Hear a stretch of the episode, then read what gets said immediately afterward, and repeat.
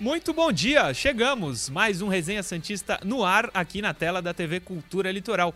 Hoje, quarta-feira, 21 de julho de 2021, e essas são as principais manchetes do programa de hoje.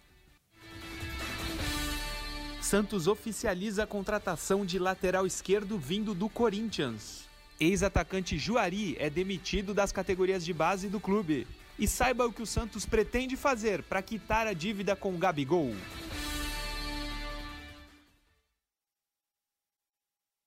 Se alonga há alguns anos e o Santos segue devendo, mas a diretoria está tentando pagar, é o que a gente vai mostrar no último bloco. youtube.com TV Cultura Litoral. Como eu digo todos os dias, repetirei hoje, o programa tem transmissão na TV Cultura, normalmente, e ao vivo, simultaneamente, lá no YouTube, no youtube.com TV Cultura Litoral. Esse é o nosso endereço no YouTube. Ajuda a gente lá a chegar em 100 mil inscritos. Falta, falta pouquinho. Se você se inscrever, vai faltar menos ainda.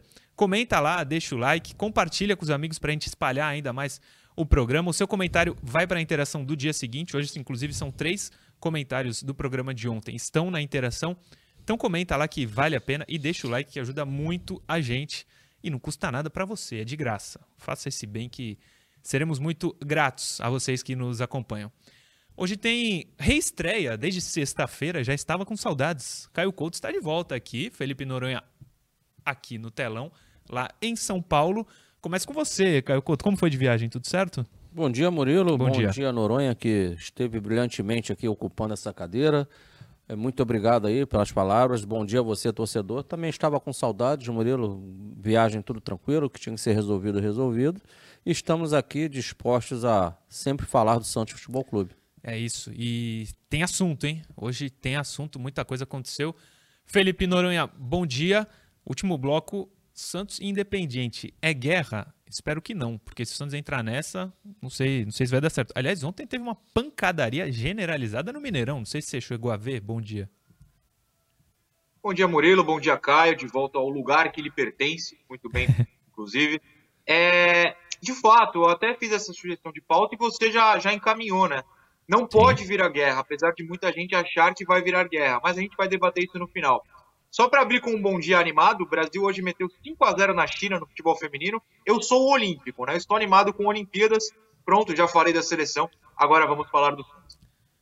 É isso, seleção feminina 5 a 0. Eu vi, não sei se foi um story, story seu, vendo um campeonato, um esporte olímpico que eu não faço ideia de qual seja. Que campeonato é aquele?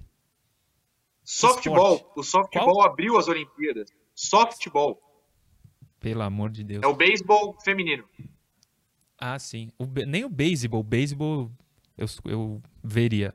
Agora, o softball, que eu nem sabia que existia, tá aí na Olimpíada. Aliás, até o skate agora é olímpico, né? Vai, não é? Sim, duas categorias. Surf também. Vários. Surf tem também. quatro novos esportes nesse, nessa Olimpíada. Cinco. Cinco?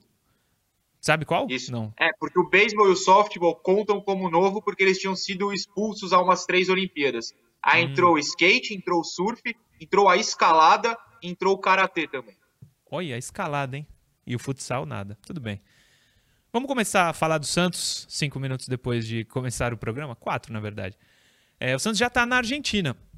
Chegou ontem e ontem mesmo. Boa, imagens aí do Santos é, desembarcando ou embarcando, não sei, acho que desembarcando lá em território argentino, o nosso capitão Carlos Sanches, ao Ângelo na janelinha ali do avião com é um chapéuzinho ali do piloto, não sei o nome daquilo. Acho que é um cap, sei lá. Isso.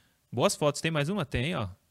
Santos descendo do avião, já está em solo argentino. E ontem mesmo o Santos divulgou os relacionados para a partida. Põe na tela, Johnny, quem são.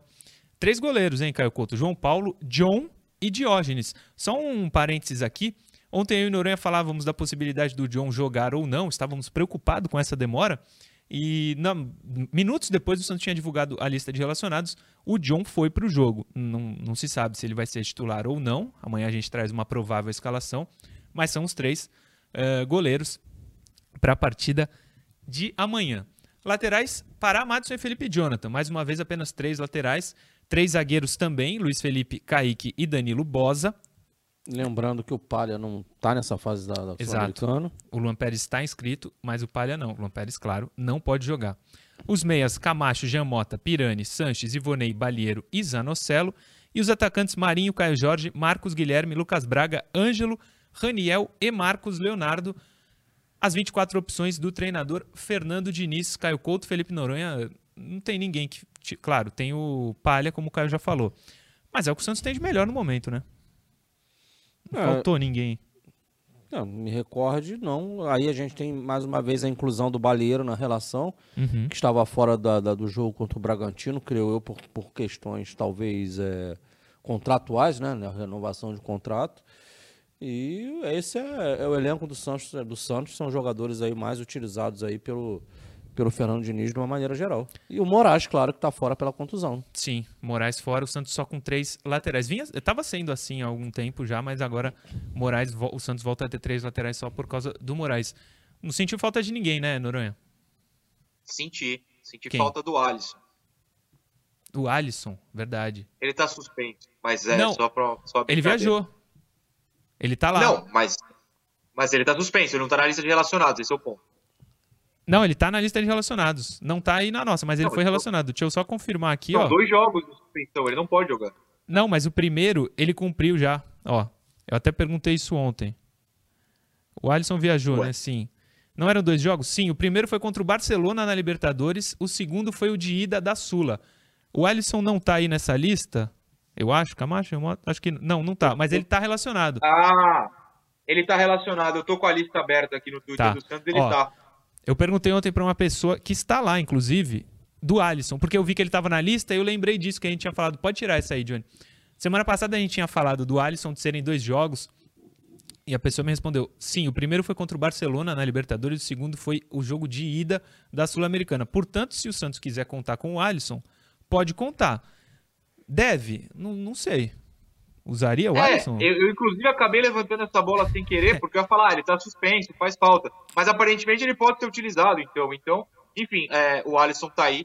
E, e, e, eu apostaria, inclusive, que, que entra, se o Santos precisar segurar o resultado, né? Porque Sim. é um jogador mais defensivo. Se o Independiente conseguir apertar, de repente tá 0 a 0 até o final, eu tenho certeza que o Diniz utiliza o Alisson como uma peça para tentar segurar o resultado. Sim, isso é uma percepção que você tem de o Diniz tentar colocá-lo. Agora, se o Santos estiver com o resultado na mão, precisando fortalecer a marcação, eu não acho que seja ruim a entrada dele, não, viu, Caio Couto? Concordo com vocês, dependendo, conforme o andamento da partida, Exato. Né, uma reta final de jogo ali, uma, uma pressão maior do adversário, você aumentar o, o, seu potencial de marcação, sim. E claro, ao longo do a, de início, a, o Camacho, principalmente ali naquela posição que o Alisson ocupa, até porque é provável, e não pode ser diferente, a equipe argentina tem que se lançar ao ataque. E aí é importante termos jogadores de boa qualidade de passe justamente para os espaços que, que terão para o Santos aí para situações de transição. Sim, não, mas a qualidade de passe não vem do Alisson. Não, né? vem mas a marcação. Não, sim, não, por isso sim. que eu estou falando. O início do jogo, foi o que eu falei no, no meu comentário, é, é, a questão de começar naquela posição como primeiro de meio de campo, o Camacho, o Camacho sim, sim, por conta de uma característica provável que o jogo apresentará. Sim. O Santos vencendo, você escalaria, ou Noronha? Colocaria, na verdade. Não, eu acho que não. Eu acho que você não necessita obrigatoriamente de um jogador mais defensivo para se defender. Eu acho que os jogadores que lá estão têm essa capacidade também. Você ajusta a linha, é, a formação tática, as linhas defensivas. Eu, eu acho que o Alisson não é um jogador para uma disputa dessa, até pelo que a gente vai discutir no último bloco, que é a questão psicológica. Tem muita gente levando esse jogo para guerra e o Alisson é um cara que costuma levar esses jogos para uma briga, não briga de, de, de soco, briga de intensidade, um exagero eu acho melhor o Santos evitar. Então eu não utilizaria, mas entendo que pode ser uma peça, entendo que o Diniz vai utilizá-lo porque ele gosta do futebol do Alisson. Ah, é uma questão de gosto. Sim. Só para então corrigir, o Alisson estava suspenso. O primeiro jogo de suspensão ele cumpriu contra o Barcelona e o segundo na primeira na primeira primeiro jogo dessas oitavas de final da Copa Sul-Americana. Alisson está à disposição, portanto, está lá na Argentina, inclusive viajou. Próximo assunto do programa, Juari, Caio Couto, ex-ídolo do Santos, foi demitido das categorias de base do clube. Eu vou pegar um trecho da matéria do Diário do Peixe, que fez uma boa matéria, inclusive, sobre isso. Diz o seguinte, ó. Juari. Aqui, aqui. O Santos segue fazendo mudanças dos técnicos na e na estrutura da das categorias de base do clube. E aí eu vou querer falar contigo disso aí, viu, Caio Couto? Um dos ídolos do clube, Juari, deixou o comando do Sub-13 nesta terça-feira e passa a ser o quinto treinador a deixar de assumir uma categoria do Peixe. Aos 62 anos, atuou em 229 jogos pelo Alvinegro, marcou 101 gols e voltou ao clube no final do ano durante a gestão Orlando Rolo. No Sub-15 já saiu o Flávio Antunes, também não é mais treinador. No 17 o Helder foi remanejado. Enfim, fala aqui tudo que aconteceu e a gente já passou.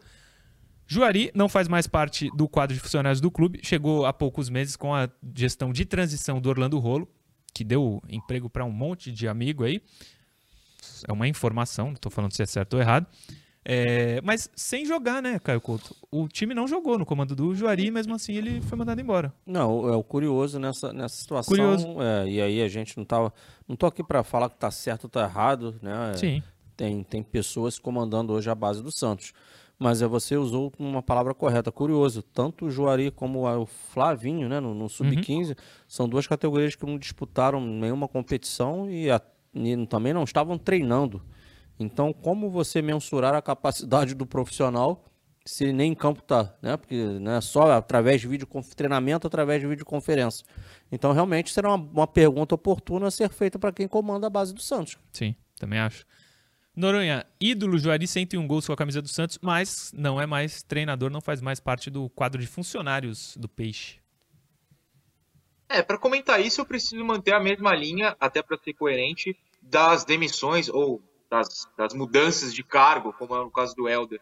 Eu não acho que colocar ex-jogador seja é, é interessante, até traz, traz notícia, vira notícia, como a gente discutiu o Clodoaldo semana passada, mas não é necessariamente o certo. Há treinadores, há profissionais mais capacitados que não necessariamente jogaram.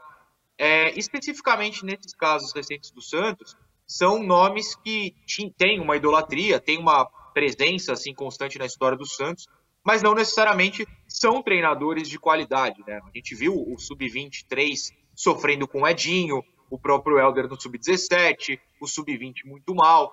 Então eu acho que essas trocas são válidas. Claro que no caso do Juari tem esse agravante de nunca ter, ter nem treinado, né, nem jogado.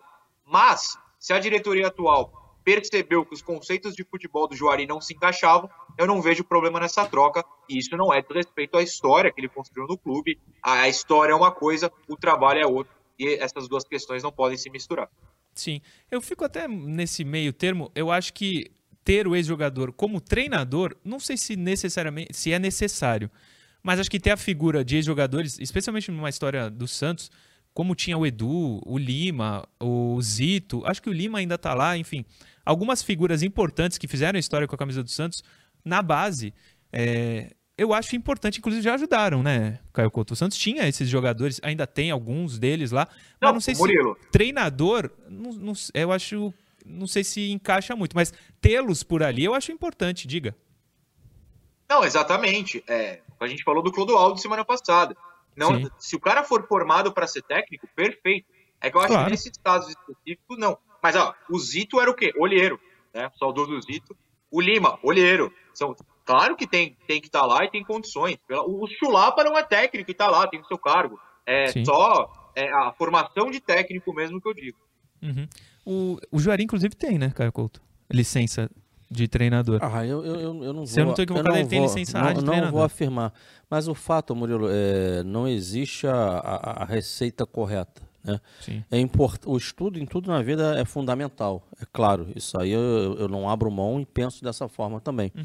Agora, o melhor caminho é quando você consegue é, atrelar na mesma pessoa a experiência a, a, experiência prática, o poder ter vivido de alguma forma né, as quatro linhas e associar a sua formação os bancos acadêmicos. Tem Sim. quem consegue fazer isso, é, eu entendo que tem chance de ser um grande profissional. Né? Então não existe a linha do só o ex-jogador ou só o professor, o formado em educação física ou licenciado é, CBF. A licença hoje é uma necessidade, né? E tanto o ex-atleta como o, o, o, o professor, né, qualquer um tem a condição de começar lá desde a licença C. Né? Então isso aí tá, as portas da CBF nesse sentido estão abertas, não tem essa diferenciação. Agora, acima de tudo, eu penso dessa forma: se você consegue trazer prática e teoria é, para sua formação enquanto profissional, você com certeza será mais gabaritado. Sim. Não tem mesmo uma fórmula. O maior treinador do mundo hoje, não sei se da história, vou até perguntar para o Caio Couto. O Guardiola tinha muito a, a parte prática, foi um baita jogador, jogou demais. E intensificou muito os estudos, virou o que virou. Sim, o time dele, é claro. sempre, quando ele está, é o melhor time do mundo. Não sei se ele é o maior da história, mas grandes treinadores é, não foram grandes jogadores. Se a gente pega no Brasil, Luxemburgo, talvez um dos maiores treinadores, não foi um grande jogador, foi profissional. Todos eles geralmente é, estiveram dentro das quatro linhas, mas não foram gigantes. Felipão não foi um gigante jogador, é um grande treinador. Enfim, tem inúmeros exemplos, né? né? Diga, Noronha. Não, o Tite. O Tite treina a seleção e não Sim. foi um grande jogador. Sim. Sim. O... Mas dizem que ele se machucou, que ele era muito bom. Pelo que eu ouço dizer que ele tava, teve um time do Guarani bom pra caramba, que tinha o Ricardo Rocha, e ele era um dos jogadores, mas acabou tendo muito problema de lesão, não evoluiu o que, que poderia. Você ia falar? Não, eu ia falar para você trazer imagens, queremos imagens para provar. Tite jogando essa bola redonda ah, que é? você tá falando aí. Não, pega... Né, né, né, Tem que provar, né? Claro. Pega... Citou, tem que provar. O craque Neto.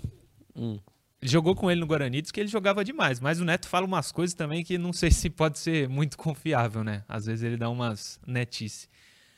Outro assunto que a gente vai estourar um pouquinho o bloco, mas que eu achei muito importante, uma matéria do UOL, que eu li hoje de manhã, sobre o time titular do Santos, Caio Couto, que confesso me deixou preocupado. É sobre Sanches e Pirani. Se for para o Sanches ser titular, segundo o UOL, a chance é de ser na vaga do Pirani.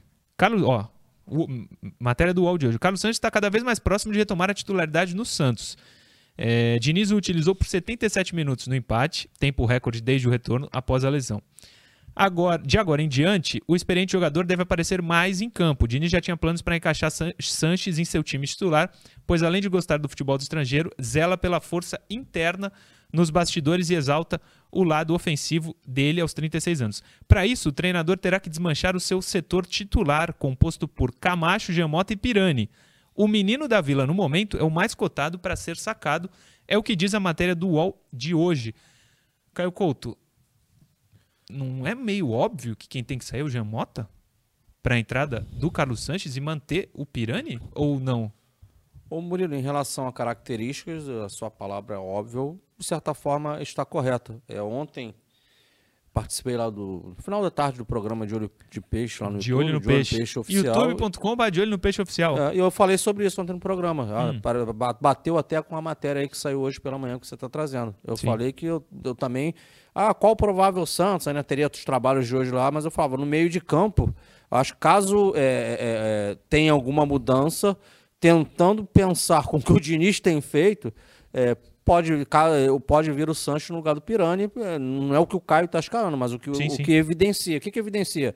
É, o, o, nas substituições em que o, o, o Sanches entrou nas partidas do Santos nessa temporada, regularmente ele vai entrando no lugar de quem? Ele entra no lugar do Pirani. Uhum. Tem a volta do Giamota, que o, o Diniz já deixou claro que o Giamota, no momento, abre aspas, seria um intocável dele. Ele vê muita capacidade no Jean para o modelo de jogo dele. Né? Assim como o Camacho, que está encaixado lá o Sanches vai acabar voltando. Se tiver fisicamente inteiro, para mim também, apesar vai das ajudar. características do Sanches serem de um segundo homem de meio de campo, agora eu vou usar a tua palavra, mas para mim me parece que naquela ótica do Diniz uhum. é meio óbvio que essa será a substituição, o, o Sanches no lugar do Pirani. Noronha, como envolveu o Pirani, eu quero te ouvir. Eu confesso que eu não, não, não amo o Pirani do jeito que você ama, lógico, mas eu prefiro ele de titular junto com o Sanches do que o Jean Mota. Você acha que o Diniz acerta? Se fizer isso, claro que é uma possibilidade só trazida pelo UOL hoje. A gente está falando isso há semanas, desde que o Sanches voltou. Eu tenho certeza, eu apostaria dinheiro e quem sairia do time é o Pirani. Eu não tenho a menor dúvida de que isso vai acontecer. O meu problema com essa troca não é o Pirani ou a qualidade dos jogadores.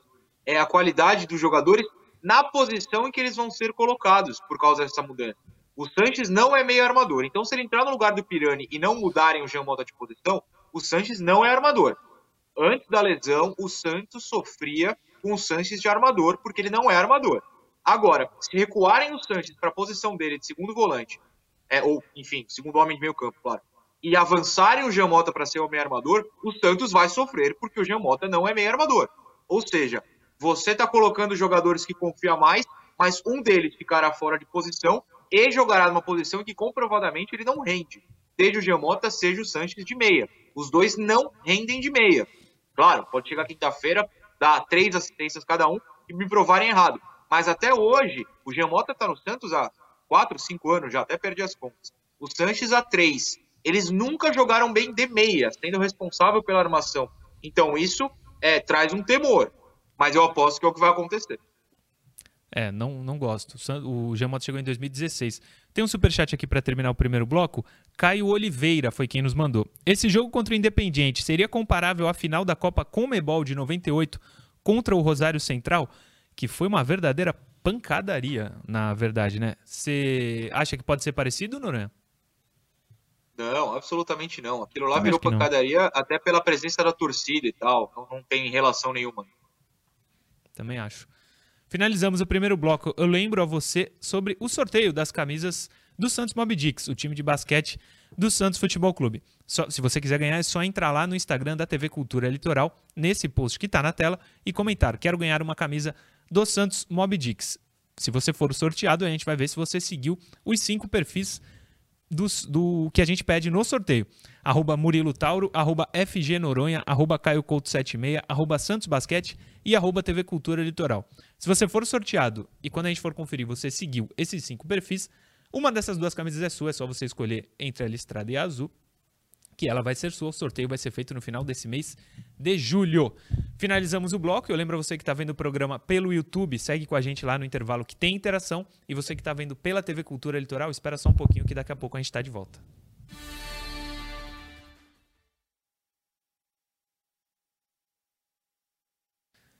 Estamos aqui, Caio Couto. Se quiser, fique à vontade. Ah, vou ler uma aqui rapidinho do, do Winston Silva, que ele está desesperado aqui, ó. Não ponham o Alisson no jogo porque o, os argentinos lá são bons de bastidores. Então ele está preocupado nesse sentido aí. É, lá não, de Jundiaí. Ele. Mas em termos de, em termos burocráticos ele pode. É, ele não está tá falando liberado. da questão técnica do é. Alisson, está bem claro. Ele está falando da questão é, de, de, né, de, estar regular para a partida, né? Ele está preocupado com isso. O Alexandre Teodoro, Peixão campeão da Sula? Tomara, Alexandre, é o que a gente quer. Outro Alexandre, Alexandre Frade. Acho que o Santos deveria montar um grupo de apoio aos treinadores com ex-jogadores para passar experiência e auxiliar na parte técnica, bater na bola, domínio, essas coisas. É uma prática que é bastante falada, né? Não sei se tem sido muito executado hoje em dia, mas antigamente tinha muito disso, né? O, treino, o jogador que sabia e explicava, enfim. O Jamota tá jogando bem, deixa ele quieto. Foi o Messias Honório quem me mandou essa mensagem. Ricardo Marques. Bom dia, um abraço a todos. Outro para você, Ricardo Marques. É, Afonso Vincoleto também está aqui. Luiz Ângelo Ragonha, bom dia. Sobre Gabriel, só com o Santos acontece de tudo. Paga multa por não vender, pagar multa por não vender para o Barcelona. É, administrações, né? Gilvan Nascimento também está ligado no programa. Lucas Frias, Jurandir Lira também, manda abraços. Uh, Adailton Dias Silva.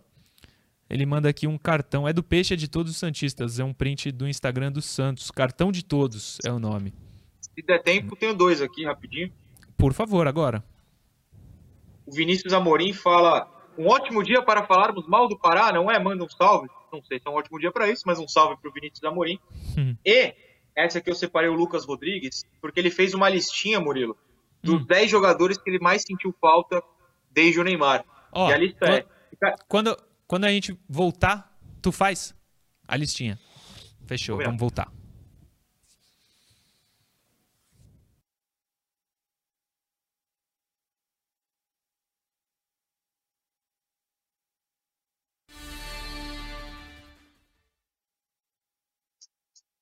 Segundo bloco já está no ar, Resenha Santista, para ler a sua interação. Claro, você sabe, o segundo bloco começa assim. Mas, antes das interações na tela, Felipe Noronha, no intervalo, ficou nos devendo uma mensagem. Noronha, contigo.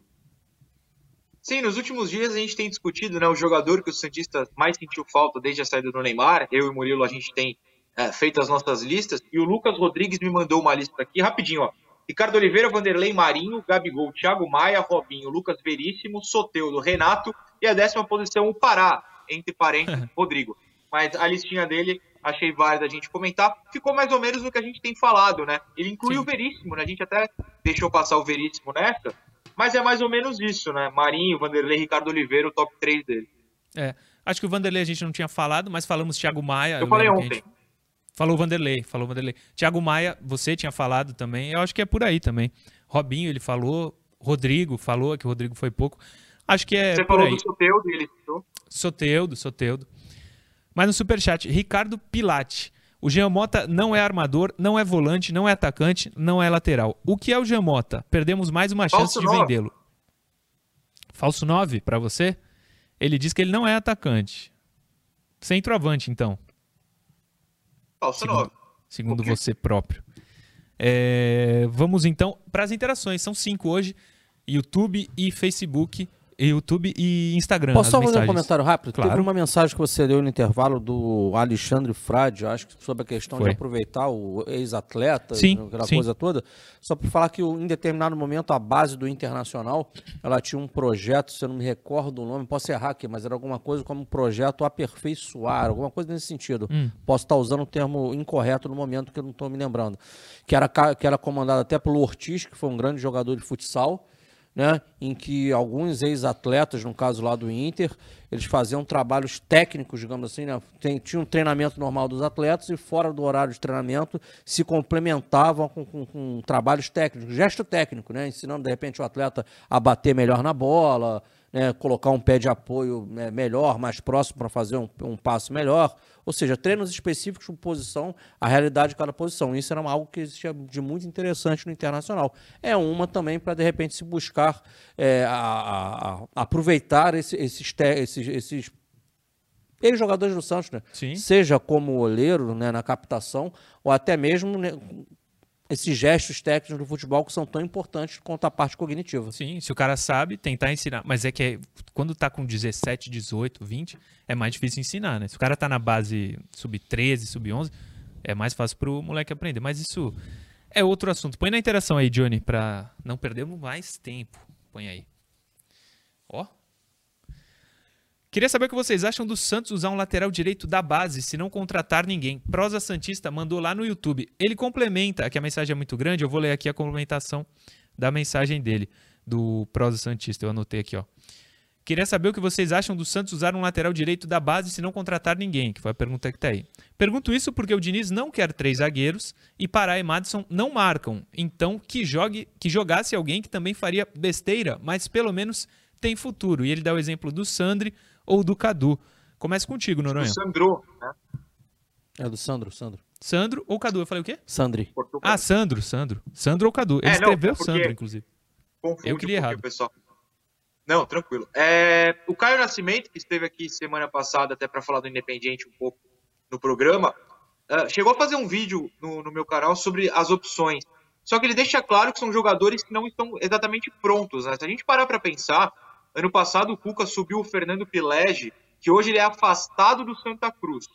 O Sandro, no começo do, da temporada 2021 com o Holland, também não conseguiu se firmar, né? Até teve uma boa atuação, se eu não me engano, contra o Santo André, mas depois caiu bastante. É, tem o, o, Cadu, o Mikael, né? O Ma, eu não sei se fala Mikael, Michael, enfim. É, são jogadores que não estão prontos e não têm se destacado nos jogos do Sub-23 barra Sub-20. Então, é uma situação bastante complicada. Não tem ninguém assim que vai chegar e garantir. E aquilo, a, até o Prosa falou, um abraço para ele, essa questão, ah, vai errar, os, os experientes já erram, mas a gente sabe que se errar, a torcida vai bater mais do que bate no Pará, e olha que é difícil. Então é muito complicada essa, essa colocação do jogador da base nesse desespero específico na posição. Caio Couto. Eu vou colocar mais um nome aí na, na, na discussão. Hum. Subiu da base profissional como jogador com maior potencial de marcação. Balieiro que jogou na lateral com, com, com Ariel umas duas ou três oportunidades, fez até gol, mas eu não estou nem falando da parte ofensiva. Fez dois. Eu estou falando da defensiva. Se o grande problema é a parte defensiva, o cara está no elenco. Ele não é nem a primeira, nem a segunda, nem a terceira opção para entrar ali no meio de campo. Não é. Ele está ali, não, tá na relação, mas ele entra no jogo hoje se precisar defender todo mundo lá quando tiver faltando dois, três minutos para acabar o jogo. Essa é a realidade. Sim. Então, quem sabe a solução não está ali dentro? Treina, pô, é de graça, não custa nada. Bota em alguns trabalhos. Talvez falte um pouco de passe, né? Sim, sim. Tem uma mensagem, quando chegou o superchat, é, eu recebi para ler, e no print tinha uma outra mensagem que agora eu estou no chat para procurar, muito boa sobre os jogadores, ex-jogadores ajudarem na base. É o seguinte, é José Patrocínio, eu acho. Eu não sei se eu vou achar agora o Antônio Patrocínio, mas ele diz o seguinte: é, será que os jogadores. Aqui, não, não é. Será que os jogadores da base. Aqui, Antônio Patrocínio. Antônio Patrocínio. Hoje em dia, com esses perninhas de carro importado, duvido que vão ouvir. Não estou afirmando que isso aconteça, mas realmente, hoje em dia, né, Caio Couto, é mais difícil colocar na cabeça do moleque uns. É, os moleques aceitarem algumas dicas de jogadores, ex-jogadores que ele nem conhece, não sabe quem que é, enfim. Eu acho que é um trabalho difícil, realmente. acho que o Santos poderia tentar, como você falou. Ih, Murilo, mas é mais difícil. Isso aí é pano para muita manga, sabe por quê? Uhum. Porque aí é trabalho da instituição, cara. Por exemplo, quando qualquer pessoa é, é, é contratada normalmente numa empresa, o que, que é feito? Essa, o fun novo funcionário, o colaborador, ele, ele vai conhecer a história da empresa. Ele conhece desde missão, visão e valores a como começou, aquilo tudo. Então, qualquer jogador que chega na base do Santos sabe o que tem que ser feito? Tem que ter um tour, tem que pegar no braço Vem, vem aqui, vem conhecer essa, essa história aqui. É. Vem nesse museu aqui do Santos aqui, vem ver as conquistas do clube, vem conhecer, ah, esse aqui é o fulano de tal, fulano, fulano, daqui, daqui a pouco o cara aparece na frente dele, ah, esse é aquele jogador que estava ali, é, já conhece, já vai saber que ganhou um título mundial, que não é qualquer um. Sim. Isso aí cabe da instituição, sua organização. Procedimento, processos Procedimento. internos de base que eu falo tanto, isso Sim, aí também faz, faz parte, parte, amigo. É. Se o cara conhece a história e vê um dos jogadores que ele acompanhou aí, histórico, um ídolo, chega nele e fala, o moleque vai ouvir com muito mais atenção, né? Sem dúvida. Põe mais uma interação, Johnny. Qual a dupla de zaga ideal no momento, na opinião de vocês? Felipe Merli. Eu já colocaria o Palha e eu não sei se Luiz Felipe ou Kaique. O Kaique é melhor, lógico, óbvio, que o Luiz Felipe. Mas ele tem errado lances que a gente não esperava. Não sei responder essa não, Caio Couto. A minha resposta é, é, é, parecida com a tua, porque o Kaique é mais jogador do que o Luiz Felipe. Mas no momento, eu jogaria com Luiz Felipe e Palha. Noronha. Depende do estilo de jogo. Não existe escalação ideal. Se o Santos vai jogar acuado, o Luiz Felipe talvez seja melhor porque tem ido melhor na bola aérea. Se o Santos vai jogar adiantado, o Luiz Felipe é mais lento com dificuldade de correr para trás, né? Então talvez uma zaga mais jovem fosse mais importante. Depende do adversário. Próxima, Johnny. Terceira de hoje. Interação. Discordo que o elenco do Santos é para ficar de oitavo a décimo. Quais sete ou nove times são melhores que o Santos para ficar na nossa frente? Acho que conseguimos coisa melhor. Leonardo Andreucci, ele fala até de uma sexta colocação aqui não coube aí, mas está lá no YouTube da TV Cultura Litoral. Ele mandou essa mensagem lá nos comentários do vídeo de ontem, do programa de ontem, e a gente coloca aqui. Eu não sei se ele está sendo muito otimista ou se eu estou pessimista. Eu não vejo o Santos chegando em sexto lugar. Acho que não tem time para isso. Apesar de que tem time bom abaixo do Santos, né? Vamos ver como é que vai desenrolar o campeonato. Ah, cara, é, é, é difícil, mas eu, quando a gente. São 20 clubes, quando traça ali o décimo lugar, aí vai ser um pouquinho para baixo ou um pouquinho para cima. Estar em sétimo, sexto pode ser sim, um pouquinho para cima. Sim. Acabar em décimo segundo pode ser um pouquinho para baixo. A realidade é que não tem time para brigar pelo título, essa é a realidade. Ah, lógico. É importante dizer que até o Santos classificou para Libertadores do ano passado é, na oitava colocação, né? Eu acho que oitavo colocado, o Santos pode chegar em oitavo lugar e de repente conseguir uma vaga para Libertadores, se a disposição do campeonato der vaga para Libertadores para o oitavo colocado. Eu acho que é no máximo por aí, não vejo o Santos muito acima disso. Noronha. Eu abri a tabela do brasileiro enquanto vocês falavam. Ó. Palmeiras é mais time, Atlético Mineiro é mais time, Fortaleza, Bragantino, Flamengo uh, e Fluminense são mais time. Acima ainda tem o Atlético Paranaense que o Santos ganhou, o Ceará, que é mais ou menos do mesmo nível, o Bahia, que ganhou do Santos. Ou seja, e eu tenho o Atlético Goianiense, que está logo atrás também. É, tem o Inter, que talvez seja mais time, está atrás. O Santos está no bolo, né? Quando a gente fala ficar em décimo, não é que estou cravando, vai ser o décimo. Você pode subir ser o oitavo, pegar uma Libertadores, como você falou, Murilo. Você pode cair ser um décimo primeiro. É, o Santos está nesse bolo de sétimo a décimo segundo, digamos assim. E aí você pode ganhar do Atlético Mineiro, por exemplo, e subir só que não pode não ganhar do esporte, do Juventude, do América Mineiro, e é esse tipo de jogo que complica a vida do Santos. Sim, que tem complicado. Próximo, Johnny. Marcos Leonardo será o titular com a saída do Caio Jorge ou acham que Diniz pode testar o Geomota como falso 9? Lohane Trindade, Instagram Trindade underline Lohane é quem nos pergunta. Eu já vou começar falando o seguinte: não gosto de falso 9. Ou é 9 ou não é, essa ideia. Especialmente de Geomota, que tecnicamente não é dos melhores. Você não gosta do Caio Jorge? Eu gosto do Caio Jorge, mas ele é um 9. Não é um centroavante, não. mas ele é um camisa 9, não é um falso 9. Falso 9 é o Geomota, não. que não é 9. Não, Murilo. Falso 9 é o cara que sai da área, que é o, Caio, é o que o Caio Jorge faz. Falso 9 não é necessariamente um cara improvisado ali, é, é a questão da movimentação. É que o nome então... não, não, define a movimentação. O Caio Jorge é um falso 9. O Caio Jorge então não é, é do... centroavante. Então é do termo que eu não, não. gosto. O Caio, o Caio Jorge é o 9 do Santos. Pode não ser um centroavante, mas ele é o camisa 9 do Santos. Não acho que o Jean Mota seja esse cara. Como vai ficar Marcos Leonardo e Raniel, o Bruno Marques está tentando é, ser negociado, segundo o que eu li na Gazeta Esportiva de ontem. De ontem? É, de ontem. Bruno Marques pode ser negociado. O Santos vai ficar com Raniel e Marcos Leonardo centroavantes de ofício. Eu acho que eu testaria mais os dois do que o Jamota. E aí, um desse, vai jogar desses dois o cara que sair mais dentro da área. Porque tá claro que o, o Diniz gosta de jogador que circule. Isso aí é a ah, característica ah, do Diniz. Sim. Então, quem conseguir entregar não só a presença de área, como sair né, e ajudar na, na, na né, naquele momento de construção ofensiva do time, vai ser o cara que terá a, a preferência do Diniz. Sim. Noronha. Eu gosto da ideia do Jean lá, eu prefiro o Jean lá do que no meio, qualquer posição no meio. Eu acho que Acho não. Os números dele no Paulista de 2019 são extremamente superiores, a, que foi quando ele jogou de falso 9, a todas as outras campanhas. Eu, inclusive, fui buscar esses números. Então, eu acho que o Giamota é uma opção lá, e eu prefiro o Giamota lá do que é, no meio, em qualquer posição no meio. Eu gosto da ideia. Eu sou um defensor do, do termo. Do termo, não, desculpa. Da posição falso 9, eu acho que centroavante é uma coisa muito antiquada. O cara tem que ser muito craque para jogar paradão lá. Eu gosto de movimentação eu acho que o Jean funciona melhor lá do que no meio. Eu já falei aqui que escalaria o Marcos Leonardo, porque tem um potencial de alcançar o que o Jorge é capaz, mas eu acho que o Jean Mota, por exemplo, é melhor que o Raniel jogando ali. Sim. O Jean Mota terminou a temporada passada jogando de falso 9 e fez o gol que deu o título da classificação do Santos para a oitava colocação para a Libertadores e foi artilheiro do Paulista em 2019, comandado pelo Sampaoli. Tem mais uma aí, Johnny? Tem mais uma interação, né? Sim. Porque o Santos está porque, porque quando o Santos está atrás do placar fica tão desorganizado, parece uma pelada de rua. O Roberto Martins, que sempre vê o programa, foi quem mandou essa mensagem. É, eu também não gosto da desorganização que o Santos fica, mas não é nem, nem necessariamente quando está perdendo. Às vezes, quando está 0 a 0 ele também está desorganizado assim, né, cara?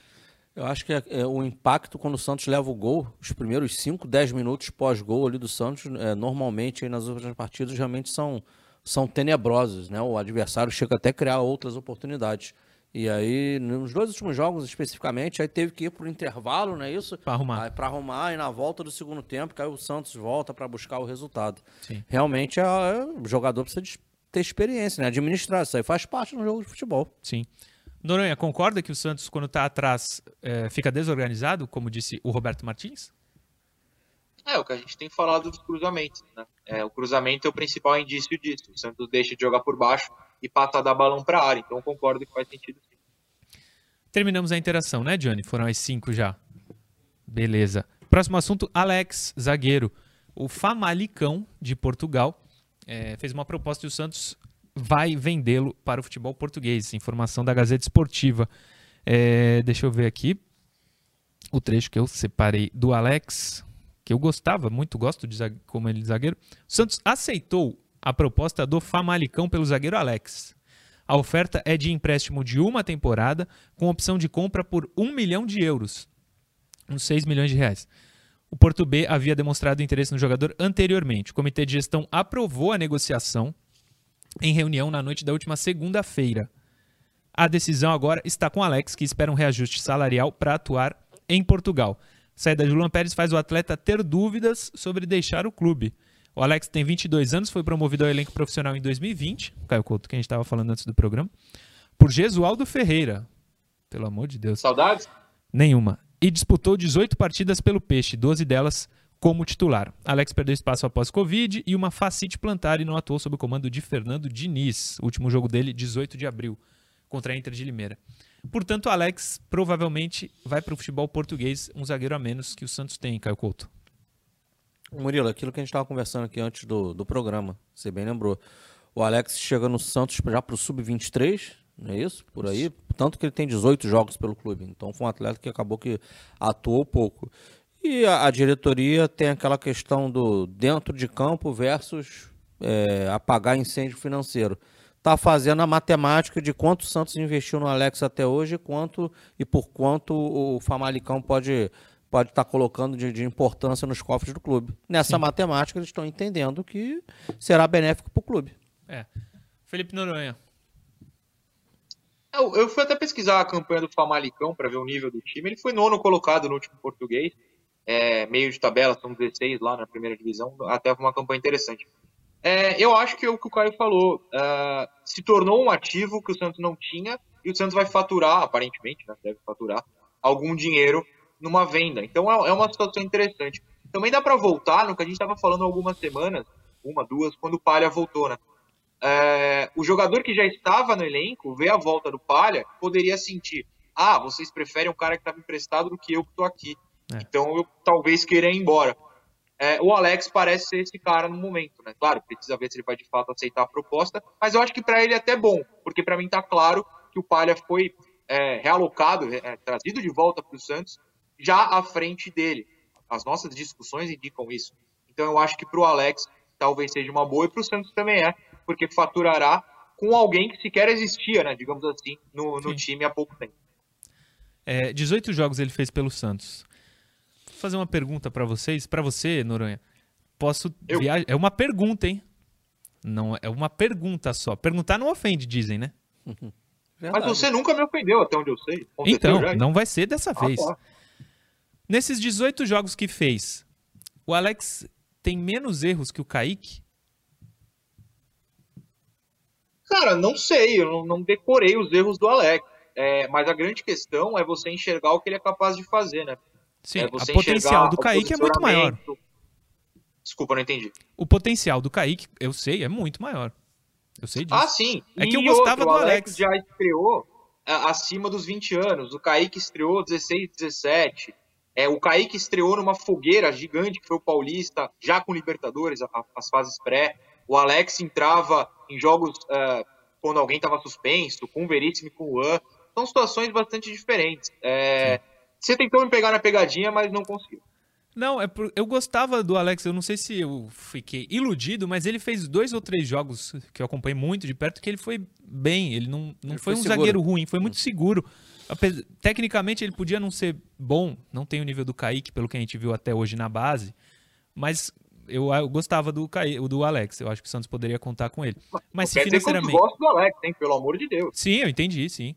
Mas se financeiramente o Santos acha que vale, é, foi feito. Como a gente conversa aqui até, essa diretoria está tentando de todo jeito dar um, dar, uma, dar um jeito, todo jeito, dar um jeito, na questão financeira do Santos, né, Caio Couto? É, o Noronha foi muito feliz. É um ativo que não, não existia e apareceu. Opa, apareceu em cifrão, isso aqui vale quanto? Vale quanto? O, o que, que eu posso saudar de compromisso? O que, que dá para ganhar aqui? A né? realidade é essa. Sim.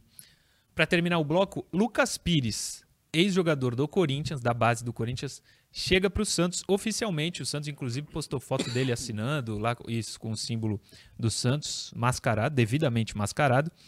É, deixa eu pegar aqui o que, que eu separei do lateral esquerdo, que é uma posição que o Santos tem. Poderia, é, mas poderia já ter o do outro lado, né? Mas tudo bem. Enfim. Ele chega do Corinthians para a base, para o sub-23, né, Noronha? Sim, senhor. Para o sub-23. Com pretensão, óbvia, de ir para o pro profissional rapidamente até. É, posso estar tá sendo pessimista mais uma vez, mas se ele não servia para o Corinthians, por que o Corinthians liberou e o Santos tá pegando? Eu sempre fico com o pé atrás nessas negociações assim, porque se ele fosse bonzão, indiscutivelmente bom, eu acho que o Corinthians não liberaria. Mas são só suposições, não tenho informação de que ele estava bem ou mal lá no Corinthians. Uma boa linha de raciocínio, Murilo. Eu não digo que eu sou pessimista, mas eu sou pés no chão. É, você olha para o elenco do Corinthians hoje, se eu tiver errado aí também vocês Verdade, me... É o Fábio nisso. Santos, seu lateral, já mais para final de carreira, e tem o Lucas Piton, se eu não estou enganado, são os dois laterais aí do Corinthians. Uhum. né? Então é com esses atletas que esse menino estaria brigando, né? Então ele estourou a idade, provavelmente estourou a idade de, de, de, de sub-20, o Corinthians, por algum motivo, entender, não chegou num acordo para que se não renovasse o contrato. Ele será a solução de todos os problemas do Santos? É, não sei. Vamos deixar, tem, tem que tem que deixar jogar. Claro, a torcida nossa que é seja, que ele lógico. seja melhor que Felipe Jonathan, melhor que Moraes, seja titular, melhor que Jorge, melhor que Léo, que, se- que chegue, jogue e ganhe títulos com a camisa do Santos. Noronha, Lucas Pires é o nome do novo lateral esquerdo do Santos. É que Pra base, né? essas contratações do Sub-23 a gente acaba noticiando como profissional porque eles já passaram da idade da base. Mas é aquilo, é, o Sub-23 trouxe o Pituca pro profissional. Ah, teve mais algum que veio do 23 pro profissional e foi útil? Vitor Bueno, que hoje está no São Paulo. Vitor Bueno que tá no São Paulo. O útil é uma palavra forte, mas tudo bem, aceito o Vitor Bueno. São jogadores raros, né? É, é esse Lucas Pires provavelmente vai ficar no Sub-23, que vai pensar um ou dois nomes pro profissional no meio do. até o fim da temporada ou no ano que vem. Só que precisa botar o time em campo, né? Então o Santos contrata pra lá e uma ou outra peça que vai subir. Então não vejo assim como preocupante é, ou como possível erro. Se der errado, vai ficar que nem aquele cara, um lateral esquerdo também, que me fugiu o nome agora. A gestão Pérez contratou em 2019. Hum, É Alex, talvez? Travou. Travou no Travou. Travou no Noronha. Não sei de quem ele tava falando, lateral esquerdo. É, ele, ele tava trazendo lateral. Voltou, Noronha? Voltou? Voltei, voltei, desculpa. Voltou, voltou, voltou. Internet. Você É, tava eu, falando do lateral esquerdo. o nome. É, eu esqueci quem é esse lateral, mas que acabou Não emprestado para o Londrina, para times pequenos e nunca foi utilizado no profissional, né? Então é, é meio que isso que acontece no Sub-23. É, é, não- é, deixando claro, não é que a gente esteja falando que é um erro de maneira Não, alguma. não. A gente, digamos assim, só tem os pés no chão, que é algo que pode acontecer e dar certo, como também não será surpresa se não der certo. Sim. Haja visto que tá aí, do Sub-23, a peça mesmo de todos que já passaram ali, a peça que deu certo até hoje, que valeu muito a pena, lógico, foi o Pituca. Sim, eu não- eu acho que o Santos não deve contratar por contratar, mas eu já vejo com bons olhos, tá chegando um jogador, porque até meses atrás o Santos não podia nem contratar. Já pode, é, tá fazendo uma aposta em um jogador que era do Corinthians. Mas me causa estranheza só ele, o motivo, o porquê dele não ter ficado no Corinthians. Mas acho que a aposta é válida, é válida e tomara que ele Com chegue certeza. aqui e jogue muito. Finalizamos o segundo bloco. Volto a lembrar você que o Santos nos presenteou com duas camisas do Santos Mob Dicks, o novo time de basquete do Santos Futebol Clube. E a gente vai retribuir o presente para você que vê o resenha todos os dias. É só você entrar lá no Instagram da TV Cultura Litoral, nesse post aí que tá na tela, e comentar: "Quero ganhar a camisa do Santos Mob Dicks". No final desse mês de julho tem o sorteio. Se você for o vencedor, a gente vai conferir se você está apto a participar do sorteio, que é seguir esses cinco perfis aí de Instagram. Seguir arroba Murilo Tauro, arroba FG Noronha, arroba Caio Couto 76, arroba Santos Basquete e arroba TV Cultura Litoral. Se você foi sorteado e seguiu esses cinco perfis, a camisa é sua. Escolhe uma das duas, a listrada ou a azul, e a gente entrega para você. Repito que no final do mês de julho o sorteio vai acontecer. Boa sorte para todos que querem a camisa de basquete do Peixão, que inclusive está muito, muito bonita, muito bom gosto. Você que está vendo o programa pelo YouTube, segue com a gente que no intervalo tem a interação. E você que está vendo pela TV Cultura Litoral, espera só um pouquinho que daqui a pouco a gente está de volta.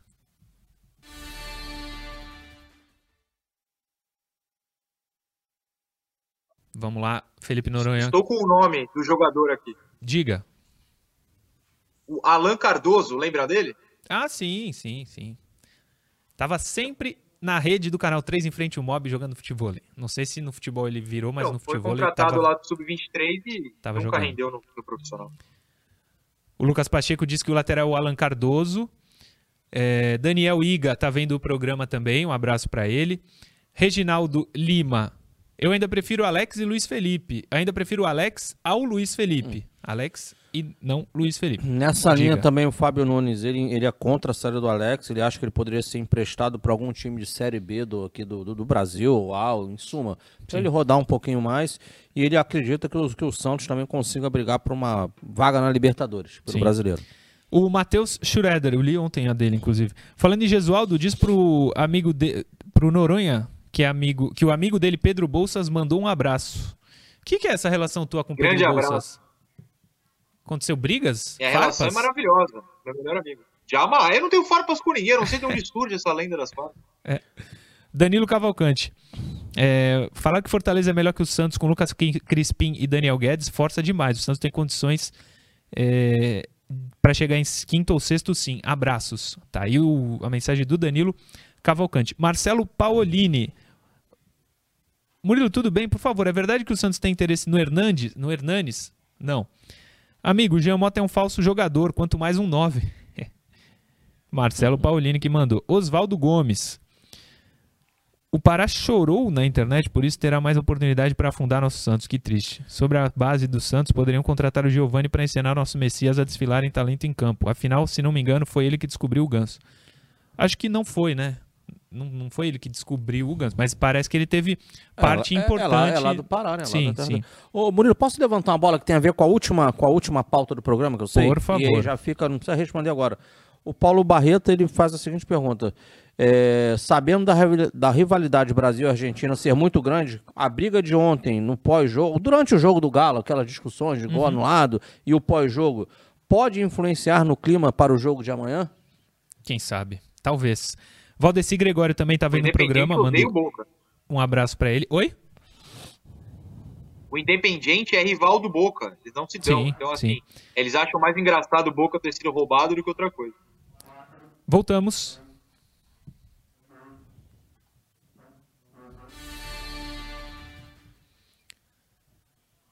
Já estamos de volta com o Resenha Santista, último bloco do Resenha para falar de dois assuntos importantes. Caso Gabigol e Santos Independiente.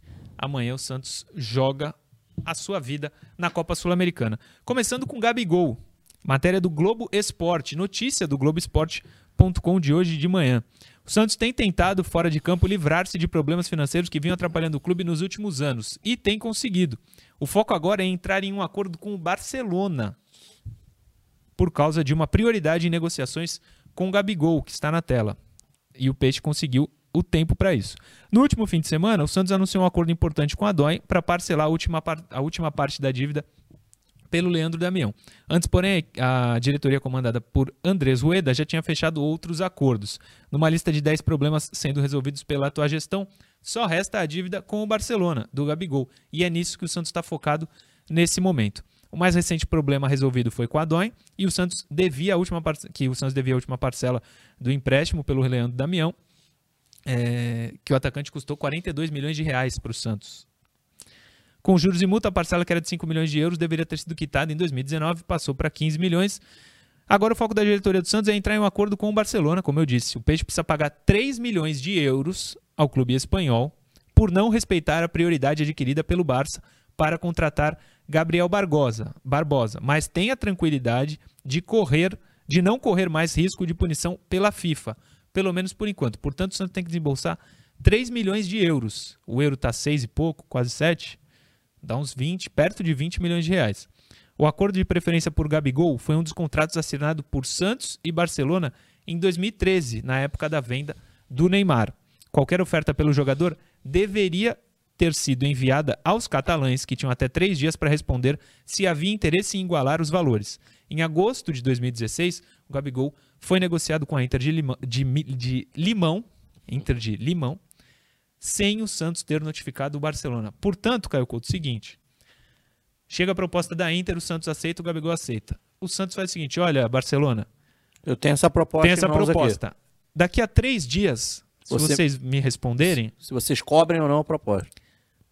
O Santos não esperou três dias e vai ter que pagar perto de 20 milhões de reais para o Barcelona. Acreditem se quiser, não era o Pérez, né?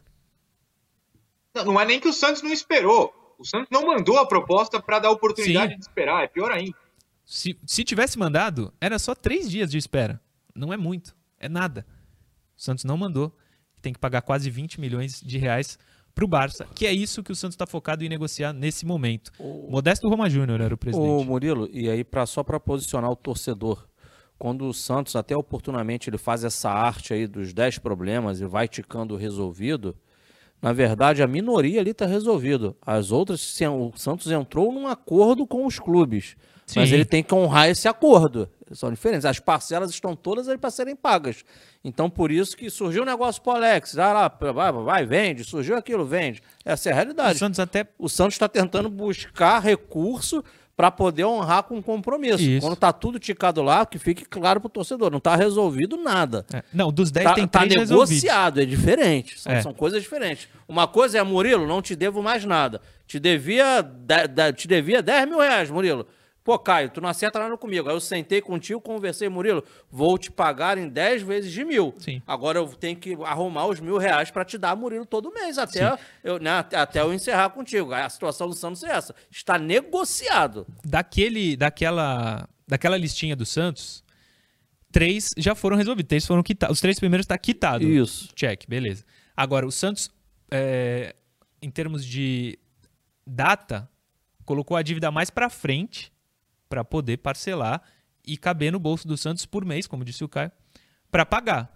É uma maneira de equacionar essa dívida. Boa, Esse aí, ó, boa, os três boa, primeiros ali, ó, quitado. O último, Barcelona, que é o que a gente falou hoje, negociando. Barcelona e Espanha é o caso do Gabigol, que foi o que eu acabei de falar. É, Felipe Noronha, essa briga Santos-Barcelona Inter de Limão pode render 20 milhões de reais a menos para o Peixe. É, só um comentário rápido, até para a gente poder Sim. ir para o último assunto. É, 2013, com perdão da palavra, perdão a quem nos assiste na TV aberta, o ano dos dois contratos mais idiotas que o Santos já teve a capacidade de assinar. Né? Esse caso de ter de dar obrigação a um outro clube de contratar um próprio jogador e o Leandro Damião, em dezembro também de 2013, os dois contratos mais inacreditáveis da história desse clube. É duro, viu? É duro o que a gestão que estava em 2013, eu não preciso citar nomes, todo mundo sabe quem é, fez com esse clube. Sim. É, vamos falar de Santos e Independiente. Clima de guerra ou não? Esperamos que não. É o seguinte, o Santos e o Independiente, desde 2018, começou aí, graças ao Independiente, todas as vezes, na verdade. O Santos em 2018 vacilou, verdade. Mas o Santos, em 2018, teve aquela briga com o Carlos Sanches. É, o Santos tomou 3 a 0 apesar de ter empatado em 0 a 0 lá, na justiça, no tribunal, no tapetão. Tem até tem uma da época aí, Johnny, põe na tela aí. Santos é punido pela Comebol por conta da escalação irregular de Carlos Sanches, matéria do Globo Esporte de 2018. A entidade vê erro do Peixe e decreta a vitória do Independiente por 3 a 0. O jogo tinha sido 0 a 0. Isso aí passou, o Santos foi eliminado, lógico. Depois é, o Independiente ameaçou, semana passada, entrar na justiça de novo por causa de uma. Aí, ó, do Caio Jorge. Essa matéria é do lance. De novo, o Independiente pretende protestar na Comebol por escalação de Caio Jorge. O atacante recebeu o terceiro cartão amarelo no último jogo da fase de grupos da Libertadores. Só ficaria suspenso por causa de expulsão. Por isso, o Independiente até tirou, é, desistiu de seguir nisso. Mas no Instagram, o Independiente provocou o Santos. Por isso que a gente pergunta e traz se é guerra ou não. Tá até no título lá do YouTube. Nessa postagem, o Independiente diz o seguinte: Um forte abraço para os amigos peixes que estão nos enchendo de notificações. Entendemos a admiração. Nos vemos quinta-feira. Dali Rede Copas. E aí, uma galeria de títulos. O River tem o River, ó, o Independiente tem sete títulos de Libertadores. E aí o Santos respondeu comentando um monte de letrinha B, que remete à Série B do Independiente. Então ficou esse climinha de guerra, só nas redes sociais, nada com os jogadores, enfim. Por isso que a gente traz é, se pode ter amanhã um clima de guerra ou não. A gente falou um pouquinho no primeiro bloco, mas esperamos que não, né, Felipe Noronha? Sem dúvida. Eu, eu sugeri essa questão porque eu tenho visto muito torcedor caindo nesse papo do Independiente. Eu até peço que não caiam nem comentem esse B, não comentem nada. Dá engajamento em redes sociais para um clube que está fazendo isso até com uma falta de caráter, né? Levantando essas bolas que absolutamente uh, não tem nada a ver com o regulamento. O regulamento é muito claro que o Caio Jorge não estava suspenso. Depois ficou-se sabendo que a Comembol já tinha avisado o Independente que não adiantava essa reclamação, pois eles já tinham confirmado ao Santos que estava tudo bem. Não dê engajamento, é tudo que eles querem. E, e às vezes, se rola um exagero, pode até passar para jogadores que podem ver essas coisas nas redes sociais, entrarem numa pilha, e é tudo que o Independente quer, porque o Independente se mostrou na Vila Belmiro menos time, perdeu o jogo e agora está tentando criar um clima para tentar essa virada. É, até peço ao torcedor que nos assiste que, que não cai nessa, ignora. Ignorar é sempre a solução. Sabe onde você pode engajar? Aqui embaixo nos comentários. É muito mais legal, muito mais saudável e você vai ajudar um canal sobre o Santos e não um clube que está mendigando atenção lá na Argentina. Exatamente. Se você é Santista, comenta aqui, deixa o like, engaja com a gente, não com os caras lá da, da Argentina, tá doido? Antes do Caio Couto, um superchat aqui. Murilo, é bom citar que depois o Tribunal Arbitral do Esporte deu ganho ao Santos. Não, não me lembro disso, mas vou confiar em você, Deu Valdir sim. Benigno. Deu, né? Deu, mas o Santos bobeou, né? Esse é o ponto. O Santos sim, poderia sim. ter evitado tudo isso se tivesse perguntado antes. Sim. Caio Couto, amanhã, Santos Independiente. Ah, Esse clima pode atrapalhar? Ah, para dentro, para quem trabalha com futebol, dentro, dentro ali de elenco, comissão técnica, você não pode nem passar pela cabeça, o Murilo. É profissional, é entender como foi o jogo de ida, o que, que o Santos fez de positivo e o que, que o Santos pecou aqui na Vila Belmiro, estudar um pouco mais do seu adversário, entender o que provavelmente o adversário possa querer fazer para vencer o jogo, e aí o Santos é executar a melhor estratégia possível. Sim. Mas é como é que é bacana, o torcedor, é, a galera que acompanha aqui está sempre ligada nos mínimos detalhes. Aí o Oswaldo Gomes me mandou agora, tem hum. cerca de um minuto. A chegada do Santos com a bandeira é, fora do avião na Argentina não traria uma gana maior para o Independente? Ele, ele no entendimento dele, como se tivesse uma provocação ali dos jogadores com a bandeira do Santos ali na, na cabine ali do, do, do piloto. É, é, o torcedor que, que, que né, se apega, consegue enxergar os pequenos detalhes que eu falo de verdade. Para mim, isso passou despercebido. Sim, sim. Mas são os detalhes que o torcedor percebe. Para terminar, chat do YouTube. Lúcio Zuierzivkovic. Acho que esse é o nome dele. Vocês Deu estão muito, vocês são muito mal informados. Jornalistas sérios e competentes se informam antes de passar, de passar informações falsas. Não havia prazo hábil para os dar os três dias, pois a proposta chegou no último dia da janela. Lúcio, se você acha que dois clubes do tamanho de Santos e Inter de Limão é, negociam em um dia a venda de um jogador como o Gabigol, mal informado é você, meu amigo. Finalizamos, Felipe Noronha. Se quiser falar mais alguma coisa, diga agora ou cale-se para sempre. Para sempre é complicado, você está me expulsando do programa, entendi. Não, é... se você falar agora. Não, rapidinho. Obrigado. Rapidinho, é... eu aposto o que vocês quiserem. Se o Santos hum. se classificar e a Santos TV mostrar o discurso do Alisson no vestiário, ele vai citar essas postagens independentes. 4% não é mais muito, mas as postagens independentes, olha que vai, vai ter citação. O Alisson gosta disso. Sim. Um abraço, gente. Até amanhã. Valeu, Caio. Valeu, Murilo. Valeu, pessoal. Valeu, Felipe Noronha. Caio Couto, hoje de volta e amanhã, mais uma vez, 10 da manhã, estamos juntos. Verdade, um grande abraço a vocês, amigos, um abraço ao torcedor do Santos, que está muito preocupado com o desdobramento né, dessas reclamações do Boca e a arbitragem ser tendenciosa, né? O Adailto está falando isso aqui agora. Sim. Mas eu lembro, gente, esse ano a CBF aí salvou a Comembol, né? Realizando a Copa América aqui no Brasil. Bom ponto, Sim. hein? Bom ponto, bom ponto. O, mais um superchat, Alex Stark. Manda um abraço para minha amiga Rose Santista. Um abraço para sua amiga Rose Santista, meu amigo Alex Stark. É isso, gente. Finalizamos o Resenha Santista de hoje. Amanhã, dia de jogo, programa lotado de informações sobre Santos e Independente. Obrigado a todo mundo que acompanhou. Amanhã, 10 da manhã, aqui na TV Cultura Litoral, estamos de volta. Valeu!